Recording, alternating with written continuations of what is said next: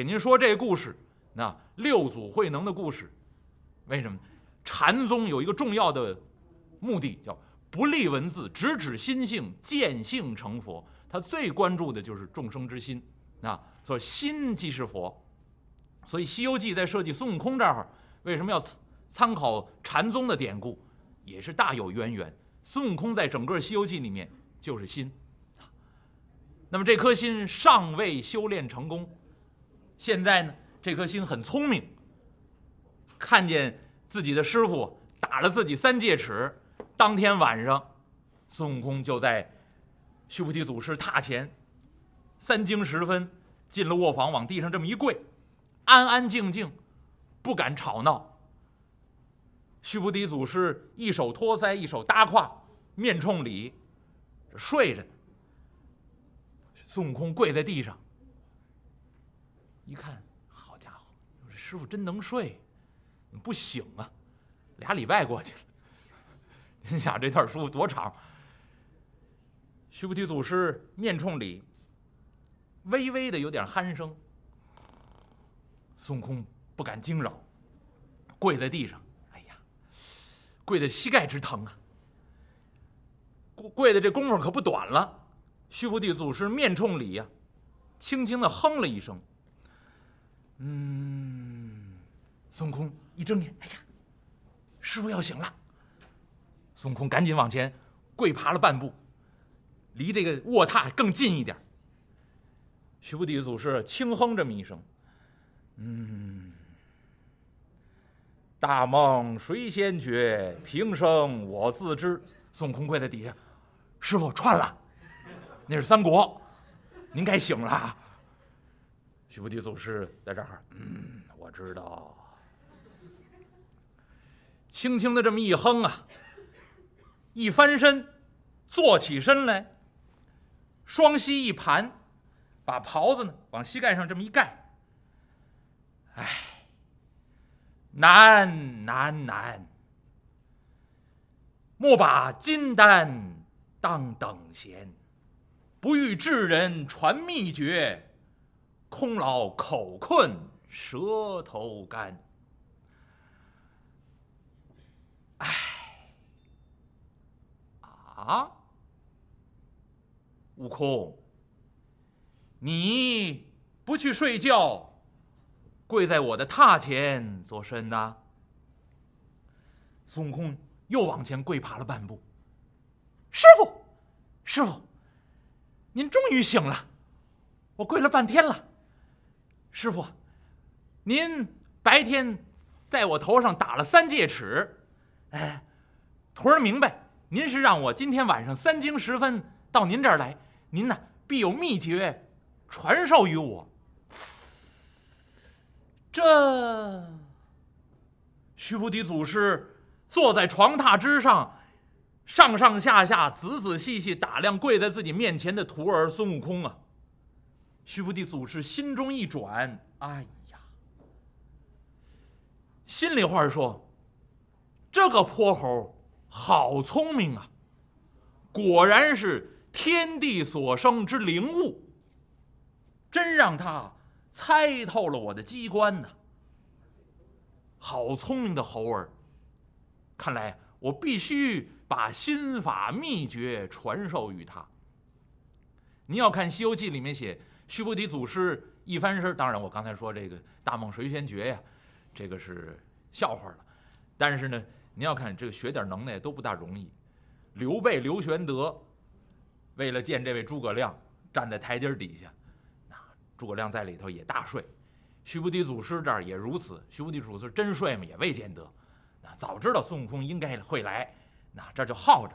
一看孙悟空至诚可感，跪在这儿，轻轻的起身说了这么几句话。可是您要看《西游记》里面写，那难难难，莫把金丹当等闲，不遇智人传秘诀，空劳口困舌头干。那这几句话您仔细琢磨。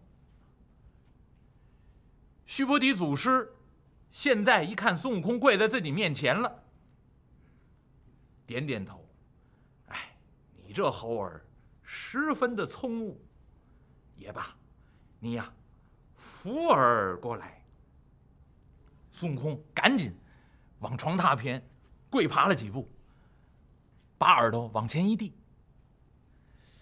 须菩提祖师手捻银髯，哎，徒儿，你当真要学吗？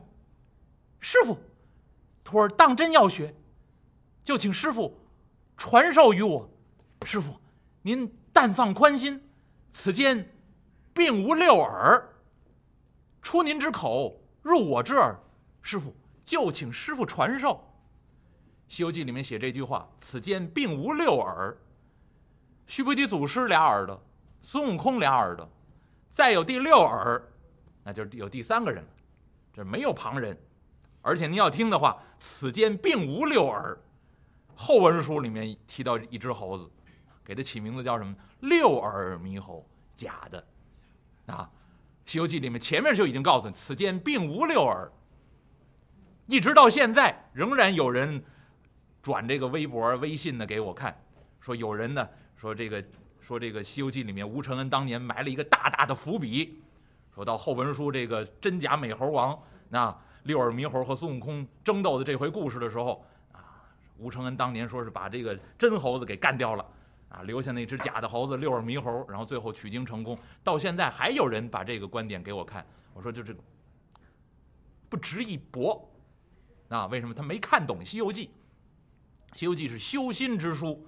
如果按照这样说的话，那落于什么境界呢？就是阴谋论。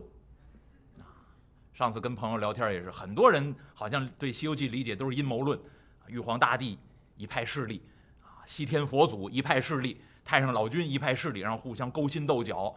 那，那我说这样的这样的理解呢，就大概就符合这样的层次。那，啊，鄙人呢，他就不爱这么理解。那，所以我一再说呢，说对《西游记》对《红楼梦》的理解呢。呃，当年鲁迅先生说这话最最好，这是大名著。什么样的人，您是什么样的境界，您看到的就是什么样的境界。那您说这个人心里面就是勾心斗角，那阴谋论，尔虞我诈，所以他看《西游记》到处都是勾心斗角，然后最后把真的孙悟空给弄死，然后把假的六耳猕猴最后取经成功，这叫大坏人心之论。那将来我再说到这块故事时候，再给您细批这块啊。但但是您不要相信网上这些乱七八糟的评评点，我说这都是不够档次啊，太 low 的理解啊。那么您要您要看《西游记》里面写这个，那这儿给您多说一句：此间并无六耳，出您之口，入我之耳。那您就把这个秘诀传给我就行了。须菩提祖师点点头，好吧，扶耳过来。孙悟空把自己耳朵往前头一凑，须菩提祖师轻轻的声音。凑在孙悟空耳边呢。悟空，心法秘诀你可要牢牢记住：吃葡萄不吐葡萄皮儿，不吃葡萄倒吐葡萄皮儿。哎，轻轻的说了这么一句。当然，你要看《西游记》里面故弄玄虚说了那么一段话，的确，《西游记》原文里面写了一番所谓的秘诀。但是呢，我这儿为什么给您拿个笑谈就过去了？那其实就是《西游记》里面的一个故弄玄虚而已。那个秘诀如果真写出来，就不叫秘诀了。但是《西游记》里面呢，好像看起来仙佛同源，说的神乎其神，说了那么段口诀。那您要感兴趣，您自己回去翻。但是鄙人呢，不把它加进来。我说这个秘诀呢，其实已经说完了。为什么刚才让您注意？须菩提祖师翻身而起，说那几句话：“难难难，莫把金丹当等闲。”整个这部《西游记》如同一部修道之书，那用道家的说法，这就是一颗金丹。您得到这颗金丹之后，就能成仙。那那么这部这一部金丹大道，很多人呢拿它当等闲的文字去看，拿它当普通的小说去看，拿它当神怪故事去看，更有甚者拿它当最佳青少年读物去看。所以，须菩提祖师这句话，我为什么提醒您注意？莫把金丹当等闲，《西游记》作者在这里面已经告诉您了。那在这些等闲的文字里面，已经有金丹秘诀在里头。到真正的福尔过来说那几句话，那叫故弄玄虚而已。您说我这个吃葡萄不吐葡萄皮儿，和《西游记》里写的其实一样，都是故弄玄虚。一段文字而已。但真正的秘诀在哪儿呢？就在前文书孙悟空学艺这段故事里面，而且鄙人已经给您说过了，我不知道哪位还记得。那真正修道的秘诀，前文书给您说三条大路。从孙悟空开始离开花果山，一直到见到须菩提祖师给他起名字，《西游记》作者在这段故事里面，把所有修行的秘诀都写在这一大段故事里面。前文书给您说了，正是宗喀巴大师说的那三主要道，三条圣道。今天再次给您重复一遍：修出离心，这是基础，这是前提；修出离心，然后修菩提心，最后证悟空性，空正见。出离心、菩提心、空正见，这三条是所有修学的秘诀、精良。那你要看宗喀巴大师自己的原文里面。说此乃成佛之精良，就是什么叫精良呢？就是你要能渡过去，那是桥梁，渡口，都从这三条路来，没有其他的什么秘诀了。那再说秘诀，那都叫故弄玄虚，啊，无非就这三条道路而已。修菩提心，呃，修出离心，修菩提心，证悟空性，然后觉悟成佛，这是修行的秘诀，都在这里头。所以再次跟您强调，莫把金丹当等闲，不是等闲文字。那那么须菩提祖师凑在孙悟空耳边，把修行的秘诀告诉孙悟空，孙悟空点头记下，多谢师傅，多谢师傅。当夜晚间，孙悟空回到自己的卧房，一看自己这些同学。鼾声四起，沉睡未醒，根本不知道孙悟空自己偷偷出去学艺这点事儿。孙悟空一看大家都睡着，滋溜往自己的被窝里一钻，接着睡。等到天亮了，大家伙起来，照样该做工做工，该扫地扫地，该学习学习。孙悟空就暗中按照须菩提祖师传授自己的秘诀开始修行。修行来修行去，修行了多长时间呢？三年过去了，列位，孙悟空到灵台方寸山斜月三星洞前头吃了七年烂桃啊，已经过去七年了。传授秘诀之后，孙悟空依法而行，又学习了三年，孙悟空就觉得身轻体健，嘿呀，越练越好，哎，很舒适，很很畅快。修行的颇有心得，三年转瞬即逝。过了这么三年，突然有一天，须菩提祖师把弟子都叫到身边：“你们有什么疑问呢？可以当面提出来，啊，为师我解答给你们。”这些弟子就在须菩提祖师座下，问什么的都有。啊，师傅，您看这个，这是什么意思？须菩提祖师接过这张纸一看，哎呀，这个你还不会吗？二百八乘以五，这是乘法，一千四，这等于，啊，这是数学啊！你问点高级的啊，sin、cos、三角函数，啊，你学学这个，你连乘法这么半天都没学会呢。二百八乘以五，告诉你啊，一千四，记住了，啊，好好学去吧。这位呢，哦，好好好，哦，这叫数学啊。一会儿又上来一位，啊，师傅，您您看刚才那个唱诵那腔您再教教我。哎呀，怎么音乐课的事儿你也问呢？教你啊，窈窕风吕，写下去背去吧。好，什么都会。你看看，徐福记祖师那还了得，没有他不会的。还有人问，有有有人问美术的没有？美术我最精通。这弟子们在这儿问什么都有。须菩提祖师一看，孙悟空不在。悟空，悟空，悟空，悟空哪里？孙悟空在外头，在这屋子外头上蹿下跳。为什么？一一听见有人问数学的事儿，他直接就出去了。啊，太烦人！孙悟空直接蹦出去了。这会儿，须菩提祖师坐在座上，喊了几声：“悟空。”悟空哪里？孙悟空，师傅，噌，窜进来，师傅，我在这儿呢。悟空，你学习的怎么样啊？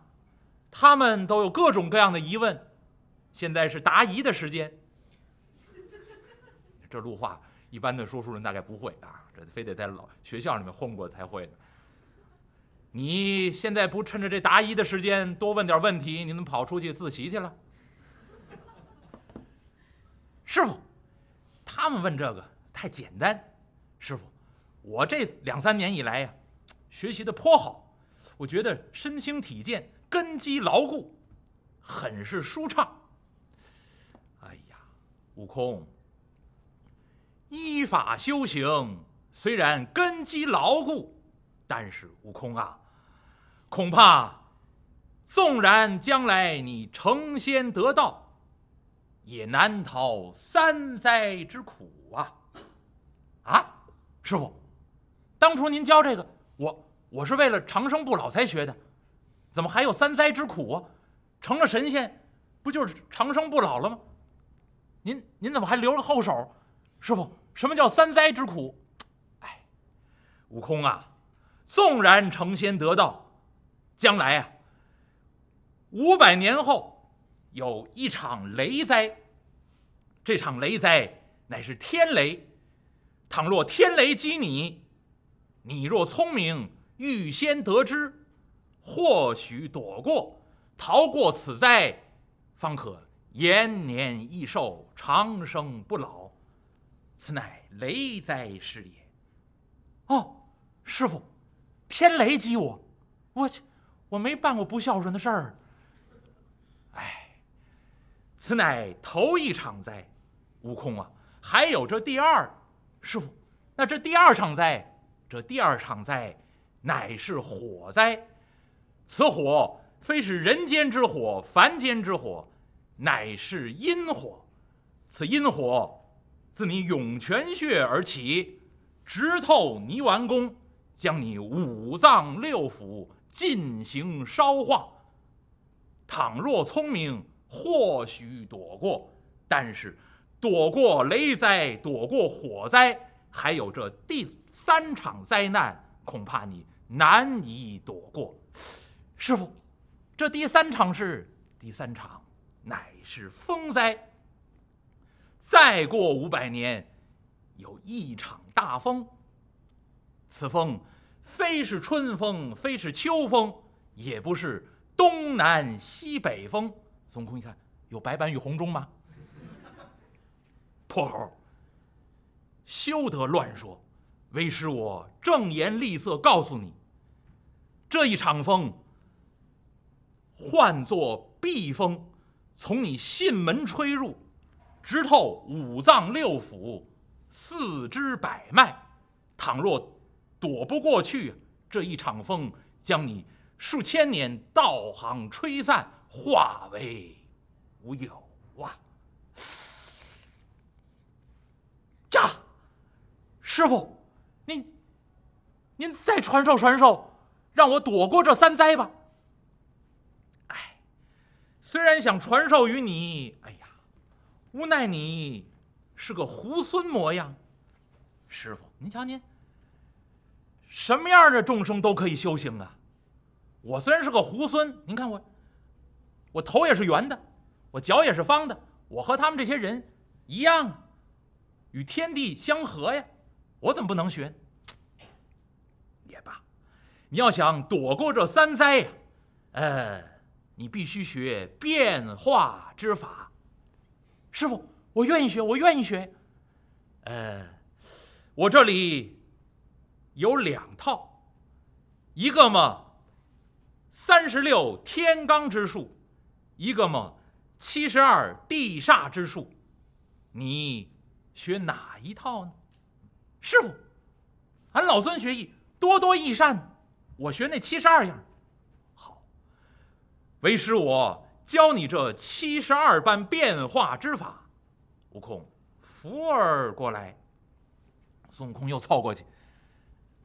这些同学们远远躲着，师傅不教给自己，我这个二八乘五还没算清楚呢，这学这变化之法那早了，教他吧。孙悟空凑过去，须菩提祖师低低的声音在孙悟空耳边把这口诀告诉他：七十二般变化。列位，我还得说，尽信网不如无网。为什么呢？也有很多人转给我这条，就是有一位我我也不知道哪位哈，总结出来说七十二般变化和三十六般变化啊，很详细的写出来七十二样、三十六三十六样，在网上都有。有朋友把这条微博转给我，还是特意艾特我，然后说呢，这个您看看，我们以前呢都都忽略了，原来《西游记》里面说的这个七十二般变化、三十二般变化，不是变东西，原来是这样。我们看了这个才长知识。我拿着这条微博呢，我基本上没回复，啊，我就看一眼，嗯，往那一扔，罢了。为什么呢？我也说，就是没有没有看明白《西游记》。那《西游记》里面写的很清楚。七十二般变化，就是变化之术。你要看网上，包括很多百科类的知识的啊，那个网站上面写七十二般变化、三十六般变化，给您故弄玄虚，什么移天缩地、星云吐雾，那什么那个那个这个搬山运海，什么什么什么都有。这个四个字儿一句，四个字儿一句啊，罗列了很多条，说这才叫七十二般变化，不是。您要看明白，什么移天缩地、星云吐雾啊？那么这叫七十二种法术。《西游记》里面写的很简单，七十二般变化就是变化之术。而且您要听到后文书，到狮驼岭、狮驼国这段故事的时候，孙悟空变化了以后，脸变了，身子没变。《西游记》里特意说，这只猴子变化的方法，如果是变人、变妖精。只变脸不变身子，如果是变花木变禽兽，是通身都变。啊，如果变只鸟，你要听那个呃盘丝洞的故事，孙悟空变只鹰，一展翅，那是通身都变化的。而如果变成一个人，比如说变成无敌，穿一大褂红大褂往这一坐，跟无敌一模一样，但是您别撩开大褂快看，撩开大褂一看，里头全是毛，后头还有尾巴。那是猴子变的，它只变脸，其他地方不变，只变人变妖精，那是这个规矩。这是在《西游记》里面狮驼岭那里面专门写过，说，所以说孙悟空这七十二般变化，其实就是很很多变化之法而已。它能变很多样东西。这七十二呢，也不见得是固定数字，非得变成七十二，变第七十三种都不会了，那倒不是，就是个大概数，能变很多样东西。须菩提祖师。